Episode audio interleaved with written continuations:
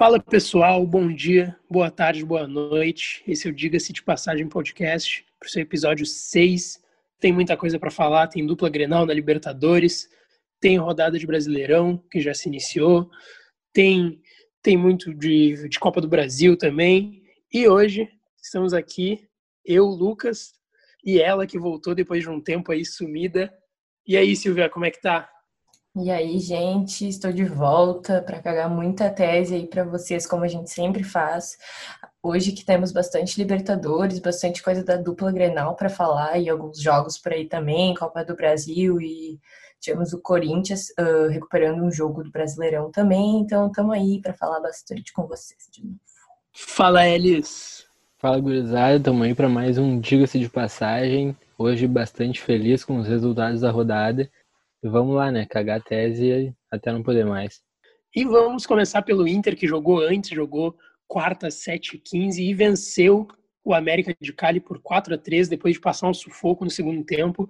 Mas o Inter ainda assim é líder com 7 pontos do grupo E da Copa Libertadores da América. E aí, Elis, o que, que tu achou do jogo? Venceu quem tem um centroavante uruguaio, mas falando do jogo um pouquinho, eu acho que foi importante a gente ver aquilo que a gente vinha falando e que no último episódio a gente falou que não ficou tão nítido, que é justamente a identidade de time que o, que o Kudê quer implementar nesse, nesse time do Inter. A identidade de jogo, uma percepção de jogo que, que a gente não conseguiu ver na partida contra o Goiás.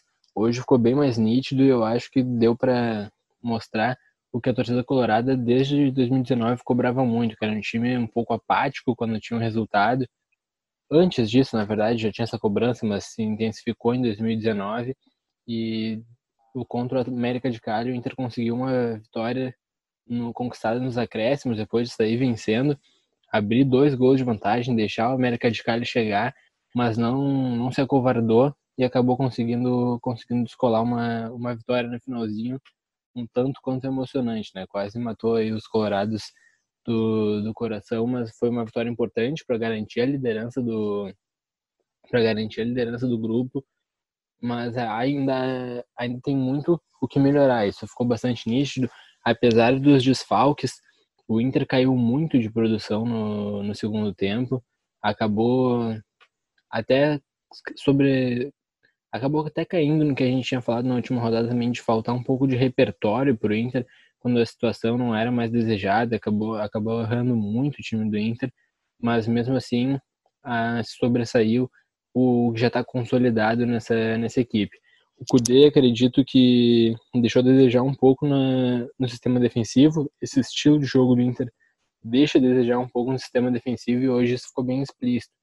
O Kudê pediu o Matheus Justa justamente para ser o zagueiro reserva pelo lado esquerdo, e hoje acabou optando por deslocar o Zé Gabriel para o lado esquerdo, para ir colocar o Moledo na, no lado direito, e isso acabou prejudicando bastante esse estilo de jogo do Inter, que é justamente com a saída lá de trás, já com toque de bola, mas isso ainda pode ser melhorado, é lógico, um trabalho querendo ou não, tá no começo, né, recém o nono mês, mas a gente teve aí quatro meses de, de parada, então, dá bons indícios aí para a sequência da temporada e uma vitória eletrizante como uma noite de Copa pede.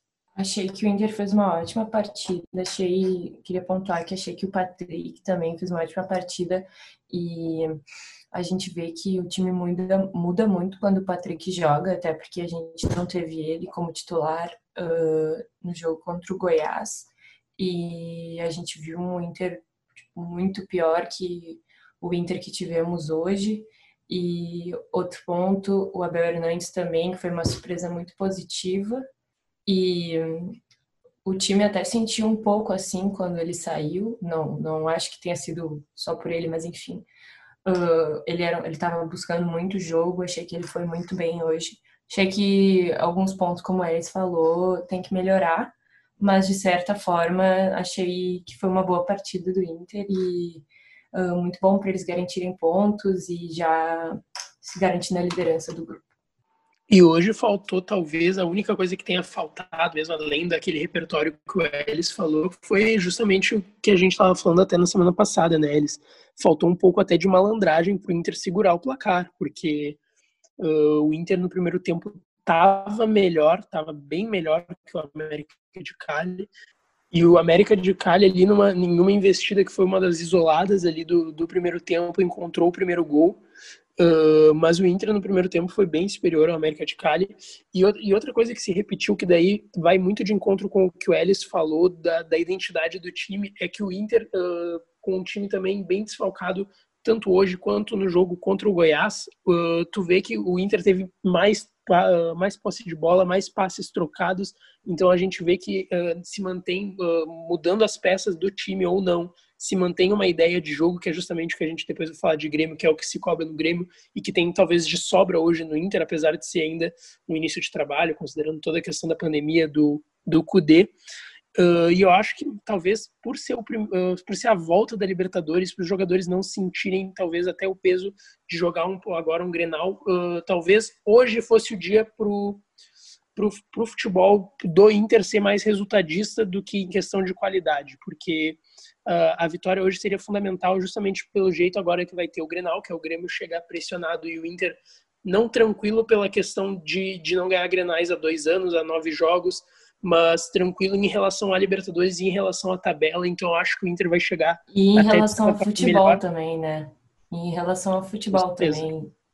Acho que em relação ao futebol a gente vê um Inter muito mais favorito para esse jogo do que o Grêmio. Claro, a gente, a gente sabe que Grenal, a gente nunca sabe o que vai acontecer, é sempre muito indefinido, mas em relação a futebol, o Inter é superior e vem como favorito nessa, nesse quesito para o Grenal. Com certeza, com certeza. E justamente também por, por isso que eu estava falando da ideia de jogo. E ficou muito claro hoje que o Inter não vai abrir mão de jogar, uh, uh, seja fora de casa, seja com o time reserva ou não, uh, que o Kudê conseguiu implementar uma ideia de jogo e parece que os jogadores estão conseguindo entender. quem entra ali, às vezes, até por não ser. Por exemplo, hoje o Wendel entrou, jogou titular e fez uma bela partida, até pro, pro padrão Wendel, que sempre foi muito criticado no, no próprio Inter e em outros clubes que ele passou.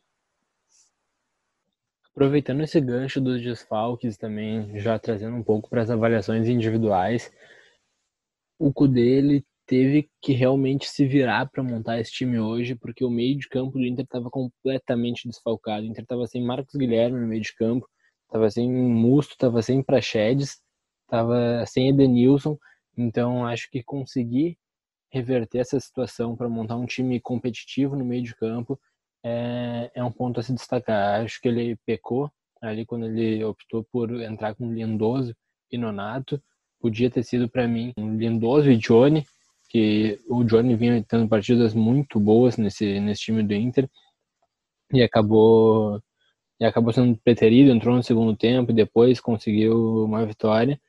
E acho que não tem como não falhar, não falar das más atuações de Marcelo Lomba. Eu venho, não queria ser oportunista e dar esperança esse momento, mas quem me conhece sabe aqui, talvez aqui não, mas quem me conhece, eu falo de futebol há bastante tempo, sabe da minha preferência pelo Daniel. Acredito que o Lomba e o Danilo Fernandes são dois goleiros já com uma idade ultrapassada para receber o que recebem num time como o Inter. Não Vão tem... cair em cima de ti, eles, calma. É, eu sei, mas não tem mais potencial de revenda, tem salário bastante elevado. O salário do Danilo, só para ele aparecer felizão comemorando no, nas fotos da comemoração, para mim é um absurdo. Assim. E o Daniel, um, um goleiro que está em casa, nunca comprometeu quando foi necessário, entrou muito bem contra o Palmeiras na, na Copa do Brasil de 2017 e sempre ajudou o Inter quando, quando foi necessário. Tá aqui já mais barato e com potencial técnico de revenda ainda muito muito importante. Acho que o Lomba teve grandes momentos, sim, mas não merece, acho, todo esse respaldo que ele que ele talvez tenha. Destaque também porque a Silvia falou do Abel Hernandes, que na quarta partida conseguiu Aí finalmente marcar com a camisa do Inter, finalmente, acho que é jeito de falar, porque quatro partidas também não é nada, ainda mais entrando no final, nos finais de algumas partidas, das duas primeiras especialmente. Mas acho que o Inter tem mostrou que apesar do elenco curto, tem algumas peças bem qualificadas para suprir essa restante temporada. E falando de atuações também individuais, né, eles e e de, e de chegada de jogadores, como estavam falando do Abel Hernandes, o Leandro, o, o Leandro Fernandes entrou muito bem na partida, na, na minha visão. Eu acho que vai ser uma briga boa ali. Se ele for mesmo ali pela esquerda, vai ser uma briga boa entre ele e o Patrick, porque o Patrick também veio bem no time do Inter. Eu acho que ele é fundamental para o esquema do, do Kudê. Mas o Leandro Fernandes entrou bem na partida, teve uma chance de gol, teve duas chances de gol, teve ainda roubada. A gente até falou, acho que faz uns dois programas quando pintou a contratação dele, a gente falou sobre a questão dele ser aquele cara brigador de, de roubar a bola na frente e poder quebrar uma, uma linha, quebrar a defesa do adversário, e foi justamente o que ele acabou fazendo hoje. Não, não acabou resultando em gol essas investidas dele, mas foram boas investidas até para quem entrou quase na metade do segundo tempo. Eu acho que vai ser um jogador que vai, vai dar uma briga boa ali entre ele e o Patrick.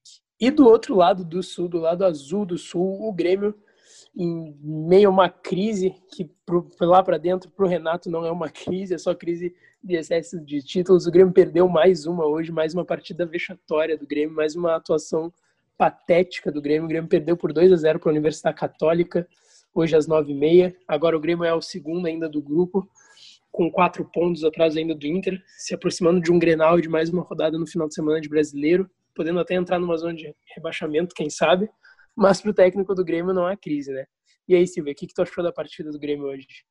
Achei uma partida horrível, achei uma partida horrível em todos os setores. Achei que o Grêmio não criou jogada, o Grêmio não tentou. E outra vez eu já falei em alguns podcasts atrás que parecia que os jogadores do Grêmio desistiam das jogadas e uh, boa parte do primeiro tempo, ou talvez todo ele, eu senti isso novamente. Uh, e até achei que mudou um pouco ali com a entrada do Ferreirinha, achei que ele foi bem, achei que foi uma. Ele entrou positivamente, mas não, ainda não acho certo que o Renato chegue em jogos de campeonato brasileiro e faltando cinco, dois minutos para acabar a partida, ele coloca os jogadores só para dizer que colocou. E aí em Libertadores, que ele está sofrendo com jogadores velhos e que não agregam nada no elenco. O Renato coloca o, os guris da base aos 25 do segundo tempo, como quem diz, resolve, entra e faz. E, enfim, é muito para queimar, acredito eu, porque se é, a gente sabe que as torcidas têm um problema muito sério com os jogadores da base, às vezes entram, fazem uma coisa errada, já não, não servem mais. Então, um pouco de, acredito que talvez ajude bastante a queimar os jogadores, porque hoje ninguém teve uma boa partida, hoje ninguém foi acima da média, hoje ninguém foi.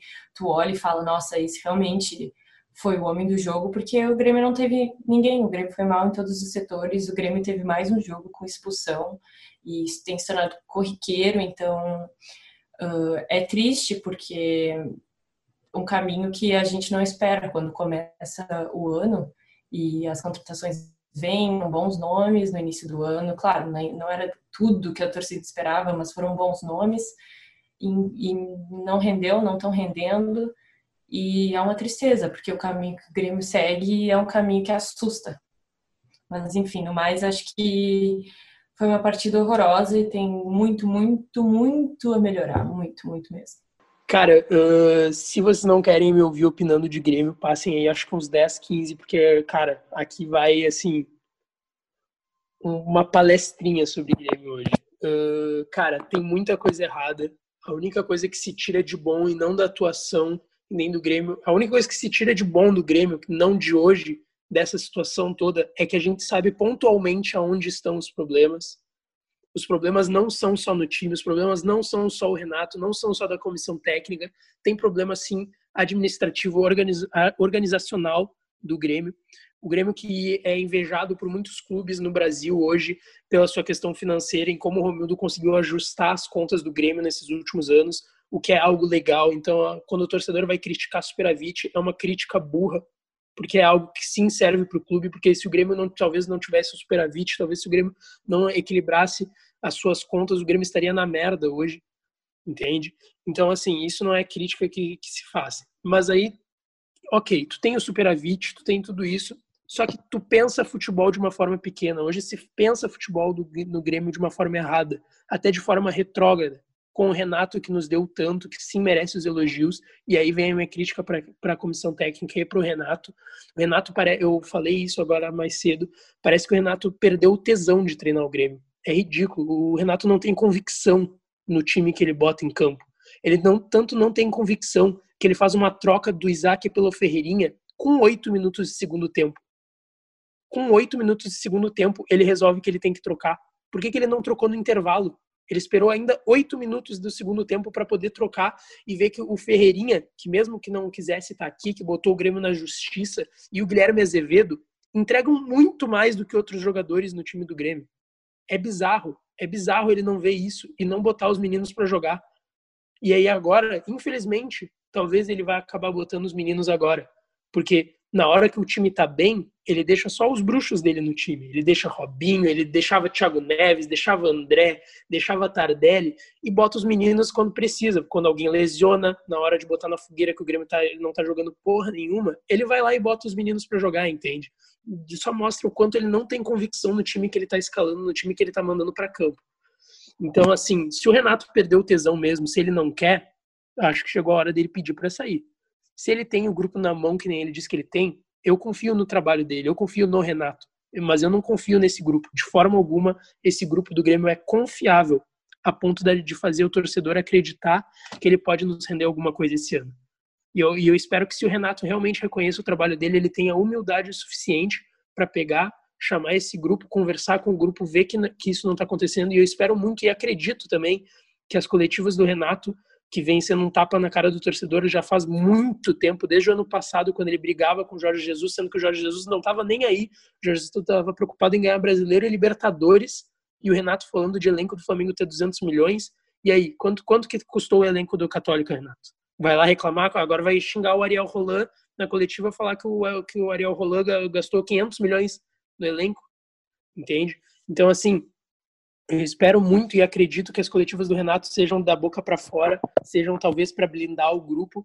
E eu espero mesmo que, que ele vá para que ele vá nesse grupo, que ele vá no vestiário e dê, dê mijada, mijadas pontuais, porque eu acho eu acho o Alisson um bom jogador, mas eu acho inadmissível o Grêmio ter um ponta direita que não consegue, que não tem um contra um. O Guilherme Azevedo, com cinco minutos quando ele entrou, cinco minutos depois que ele entrou, ele já fez mais que o Alisson. Ok, o Alisson tem a sua importância para o time, ele é bom jogador, ele taticamente recompõe bem, ele ajuda na marcação, ok, só que ele não tem o um mínimo com ponta direita, que é o um contra um. E aí compromete o nosso lateral direito, que já não é isso tudo. Entendeu? E aí, o Diogo Barbosa, que custou 10 milhões, que eu, que eu achei uma boa contratação, mas eu achei completamente exagerado pelo valor, que custou 10 milhões. O Diogo Barbosa, repito, custou 10 milhões para o Grêmio. E ele não jogou um minuto ainda em dois jogos e o Cortez que vem comprometendo jogo após jogo defensivamente, que era algo que a gente não poderia criticar dele há um tempo atrás, que era algo que ele não comprometia, ele só comprometia na frente, como ainda vem comprometendo, agora vem comprometendo, e o Renato ainda não botou ele para jogar.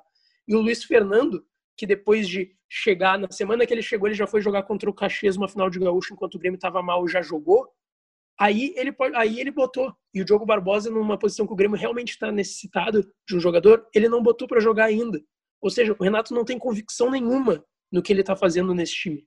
É nítido isso. Só não vê quem não quer, entende?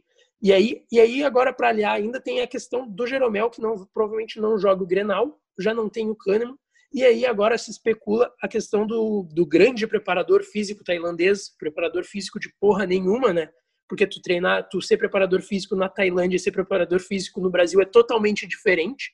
É só olhar o currículo dele.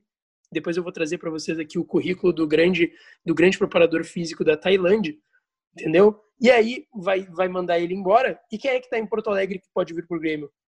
Rogério Dias, o Rogerinho, que era preparador físico no ano passado do Grêmio e que foi justamente o Grêmio mandou embora por causa das críticas que tinham para ele do preparo físico de 2019.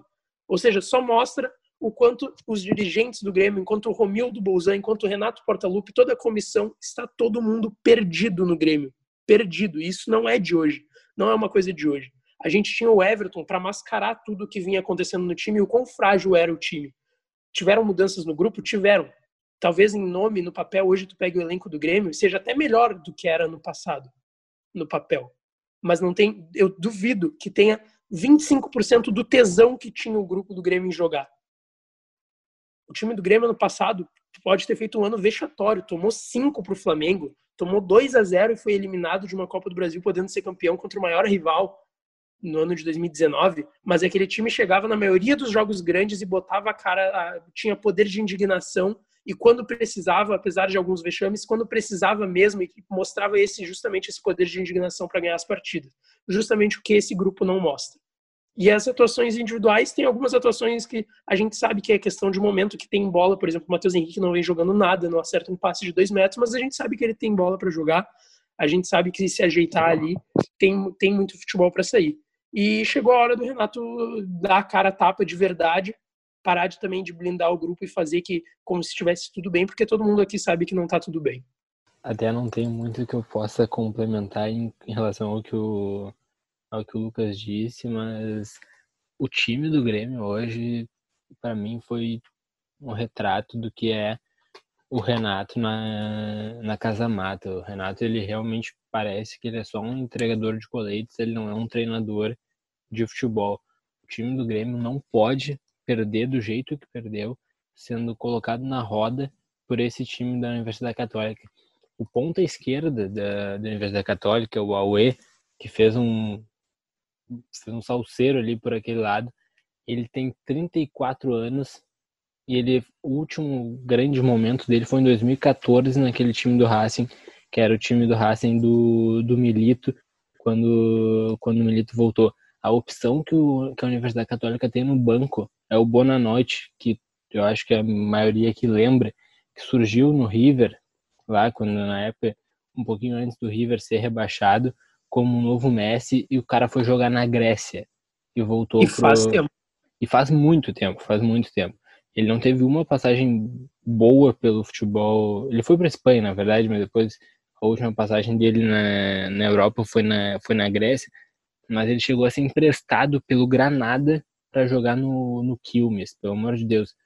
Como é que um time como Granada abre mão de um cara para emprestar para o Quilmes e o cara é opção para entrar no segundo tempo de Copa Libertadores e ser uma opção para mudar um jogo? O time do Grêmio estava irreconhecível, talvez, pelo que a gente vinha acompanhando, na verdade, no, nos últimos jogos, não tão irreconhecível assim, foi mais um, um retrato, mas eu acho que esse jogo foi para escancarar o quão vexatória tá essa, essa situação. E saindo um pouco do campo, indo um pouco para a parte mais administrativa, que o Lucas bateu muito, uh, temos aí um diretor executivo de futebol que hoje, já passamos da meia-noite, aí 17 de setembro de 2020, especulado como uma das demissões para reformular o, a parte mais administrativa do Grêmio. Klaus Câmara, que vai sair do Grêmio sem a torcida gremista conhecer sequer o rosto do Klaus Câmara. Se a torcida gremista entra no elevador com o Klaus Câmara, não sabe que está junto com um diretor executivo de futebol do, de um dos grandes clubes do, do futebol brasileiro, porque ele simplesmente não aparece. Ele contratou só refugo do, do Cruzeiro, ou medalhão, que foi o caso do Diego Souza, que não teve uma passagem recente com ele pelo Cruzeiro, mas que é um medalhão já.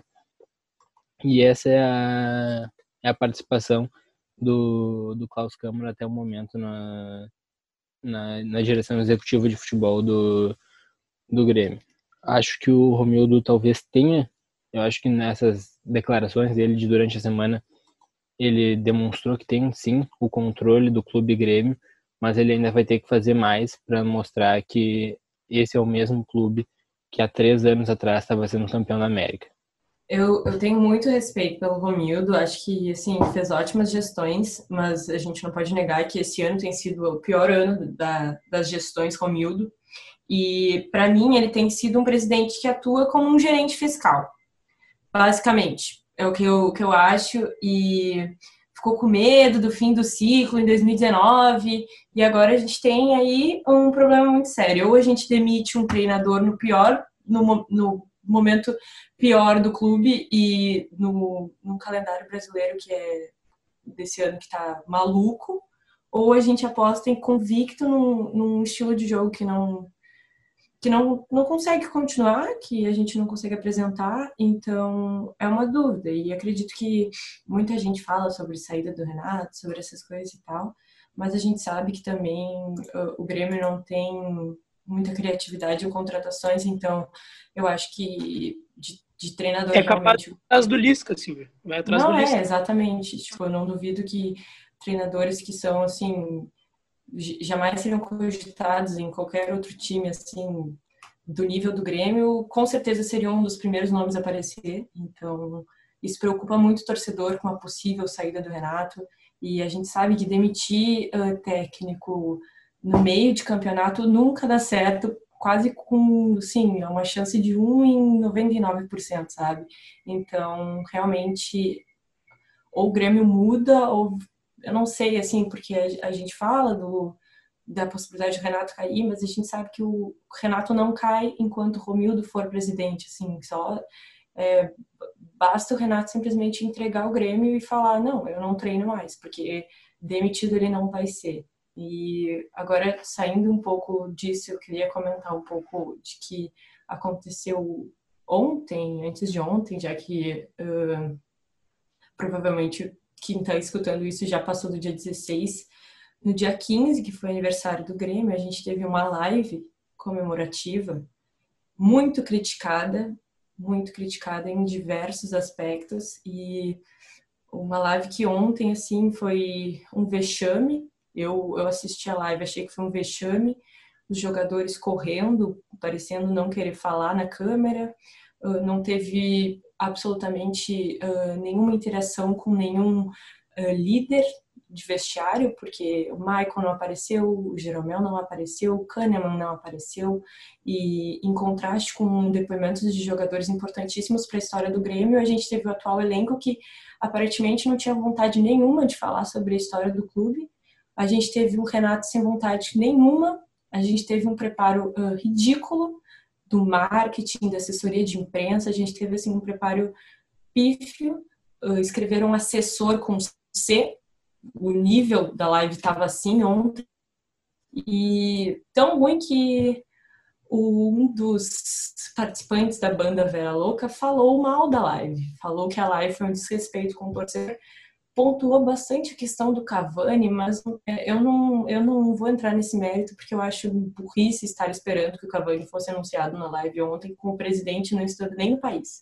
Então, Muita gente caiu em cima do Cortez pela brincadeira que ele fez de pegar e falar que ah, eu vou apresentar então um novo jogador, um, um jogador muito bom e mostrou o Alisson, o pessoal caiu em cima isso, dele. Desculpa te interromper, mas isso que tu falou do Cortez é justamente o retrato de tudo que tu estava falando, é justamente o retrato do quão mal organizada foi essa live, porque se fosse qualquer live mais organizada, mais bem pensada, o Cortez não teria nem por que ter falado isso, entende?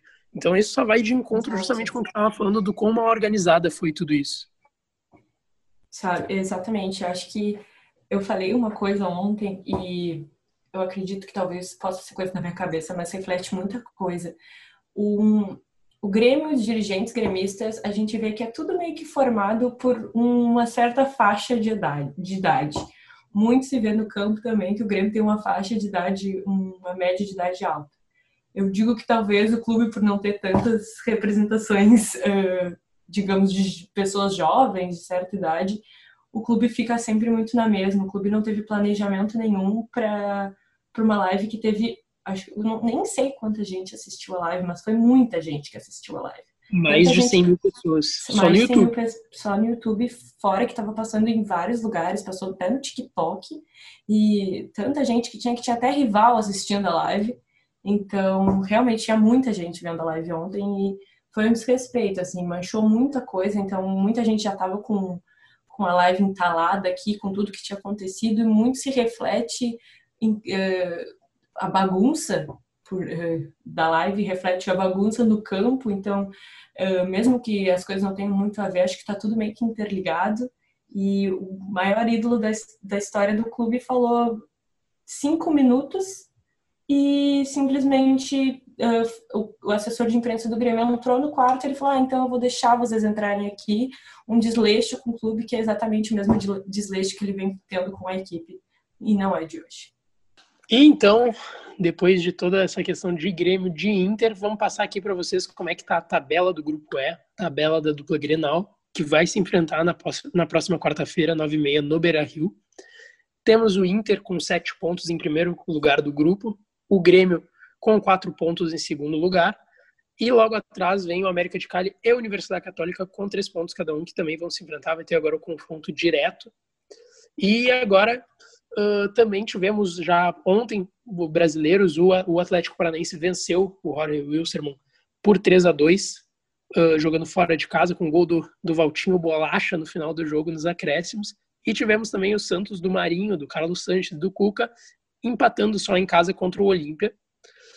Uh, e amanhã, ainda quinta-feira, vamos ter. Amanhã tem um jogão às 5 horas, Racing Nacional do Uruguai. Infelizmente, essa partida vai ser sem torcida, porque vai ser um baita de um jogo. Duas equipes tradicionalíssimas do Uruguai e da Argentina. Teremos também São Paulo e River Plate às 7 horas, Libertar e Boca Juniors. O Flamengo vai jogar às 9 contra o Independiente Del Valle. Teremos ainda Barcelona de Guayaquil e Júnior Barranquilha e Guarani do Paraguai e Tigre. E tivemos também pela Copa do Brasil hoje, tivemos o Fluminense jogando contra o Atlético Goianiense, que venceu por 1 a 0 o Fluminense. E amanhã ainda teremos o confronto entre dois clubes da Série A, dois clubes cariocas, o clássico carioca. Teremos Botafogo e Vasco e também o time aqui, nosso querido gaúcho, Juventude, jogando contra o CRB às 4 horas em casa no Alfredo Jaconi. Luke, para encerrar, eu queria, antes de encerrar, na real, fazer uma correção porque eu tinha dito no último episódio que, que ia ter Grenal na quinta-feira, só que eu não me expressei muito bem. A quinta-feira não é na quinta-feira dia. Deixa eu calcular, na quinta-feira dia 17, na quinta-feira dia 24. Logo depois do Grenal da Libertadores vai ter Grenal no Brasileirão Feminino também, aí valendo a terceira colocação do, da tabela de classificação. Então, uma semana com dois granais aí para a gente acompanhar. É isso aí, Elis, é isso aí, Silvia. E vamos aqui encerrando mais um episódio de Diga, do Diga-se de Passagem. Uh, esperamos que tenham gostado. Nos sigam aí no, nas redes sociais, nos sigam no Spotify, por onde vocês estão ouvindo. Nos sigam também no Diga-se Podcast no Instagram para ficar por dentro de quando vamos gravar, de quando sair os episódios. Tamo junto, valeu, Elis, valeu, Silvia. Valeu, galera. Até o próximo. Foi ótimo estar de volta e falar bastante aí. Hoje meio brava, mas enfim, seguimos. Feito gurizada, a gente se vê, se vê não, né? A gente se ouve, se acompanha depois da rodada do final de semana. Tamo junto, galera. Valeu. Tamo junto. Tchau, tchau.